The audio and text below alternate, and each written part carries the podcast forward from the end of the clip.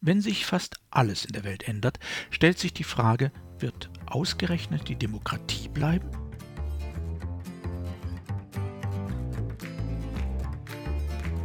Mein Name ist Jörg Sommer und dies ist Demokratie Plus, der wöchentliche Podcast zur politischen Teilhabe. Jeden Donnerstag erscheint ein neuer kostenloser Newsletter. Am folgenden Sonntag gibt es den Text dann als Podcast. Alle Ausgaben finden Sie ganz einfach Geben Sie demokratie.plus in Ihren Browser ein und schon sind Sie da, wo Sie sein wollen. Nun aber zu unserem heutigen Thema.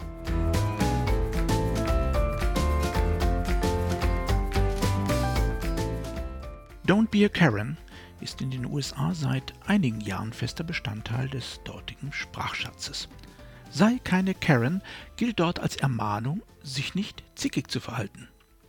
Warum ausgerechnet der Vorname Karen als mahnendes Beispiel herhalten muss, hat auch auf dieser Seite des Atlantik manch eine Redaktion beschäftigt. So fragte die Berliner Zeitung in einem Beitrag Wer ist Karen? Der Schweizer Rundfunk titelte Wir müssen über Karen reden und der britische Guardian untersuchte die Frage What exactly is a Karen? Tatsächlich kann heute niemand mit Sicherheit sagen, wer jene ominöse erste Karen war. Es ist ein Platzhaltername für einen bestimmten Stereotypen.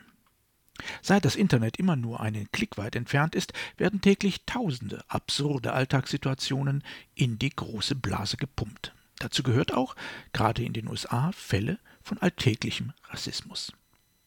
Und viele davon folgen einem ähnlichen Muster.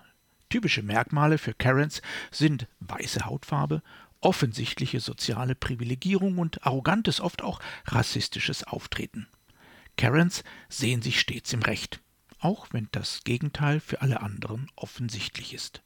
Sie nehmen keine Rücksicht auf andere, besonders gern drangsalieren sie Kinder nicht weißer Hautfarbe.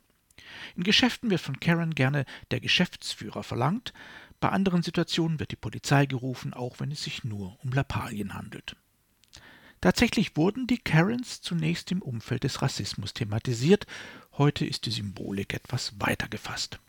Im Grunde sind diese Karens Menschen, die aufgrund ihrer privilegierten sozialen Stellung ein relativ gutes, sicheres Leben führen, aber dennoch unglaublich schnell in die Luft gehen, wenn sie etwas irritiert, verunsichert oder auch nur minimal in ihren Privilegien einschränkt.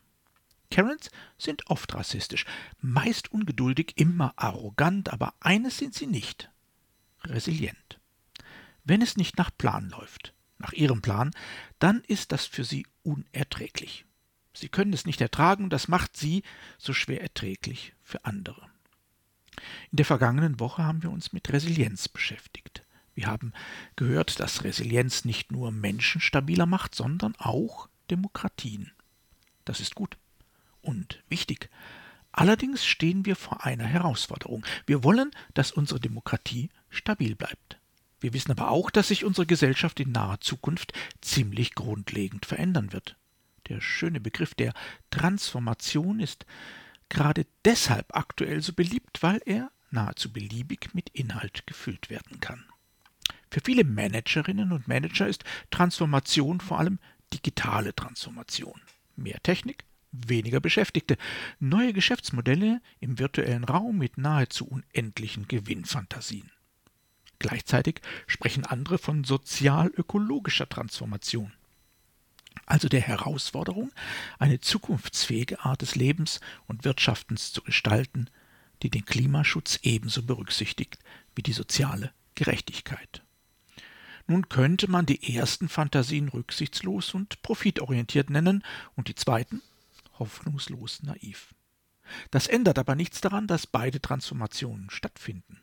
Neben mit und gegeneinander zugleich, zusammen mit noch ein paar mehr Transformationen in der Geopolitik und in anderen Bereichen. Aus der Geschichte wissen wir aber, dass oft schon eine einzige Transformationsherausforderung, zum Beispiel die Industrialisierung, ganze Gesellschaften zerlegte und globale Neusortierungen brachte. Völlig unabhängig davon, wie sich diese multiplen Transformationen also gestalten, die uns bevorstehen, naiv wäre nur eines, zu glauben, dass sich das schon irgendwie von alleine und ohne große Verwerfungen regelt. Die Karens dieser Welt werden sich warm anziehen müssen. Für sie wird sich mit großer Wahrscheinlichkeit ziemlich viel ändern. Und da wird es dann auch der Geschäftsführer nicht richten können. Es ist völlig offen, ob Demokratien in der Lage sind, diese Veränderungen zu bewältigen. Im Klimaschutz zum Beispiel haben wir den Beweis bislang nicht erbringen können. Dass es Diktaturen bisher auch nicht besser machen, ist genauso wahr, löst aber das Problem nicht. Sicher ist nur eins.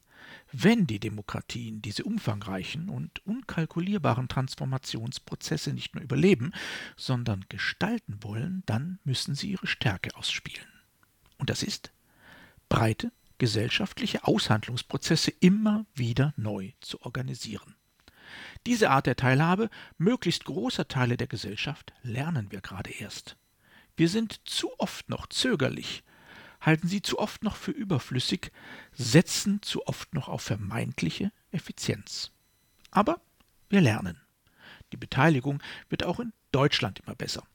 Und das muss sie auch, denn nur Menschen, die den Wandel tatsächlich aktiv mitgestalten, entwickeln die Stärke, den Wandel auch zu bewältigen. Also individuelle Resilienz aufzubauen und so gesellschaftliche Resilienz zu stärken.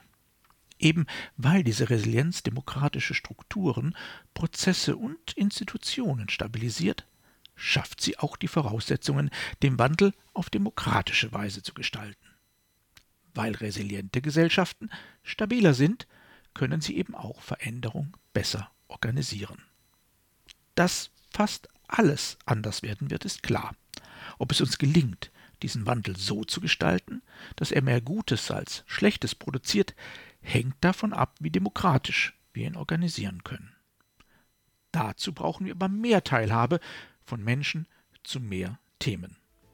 Viel mehr.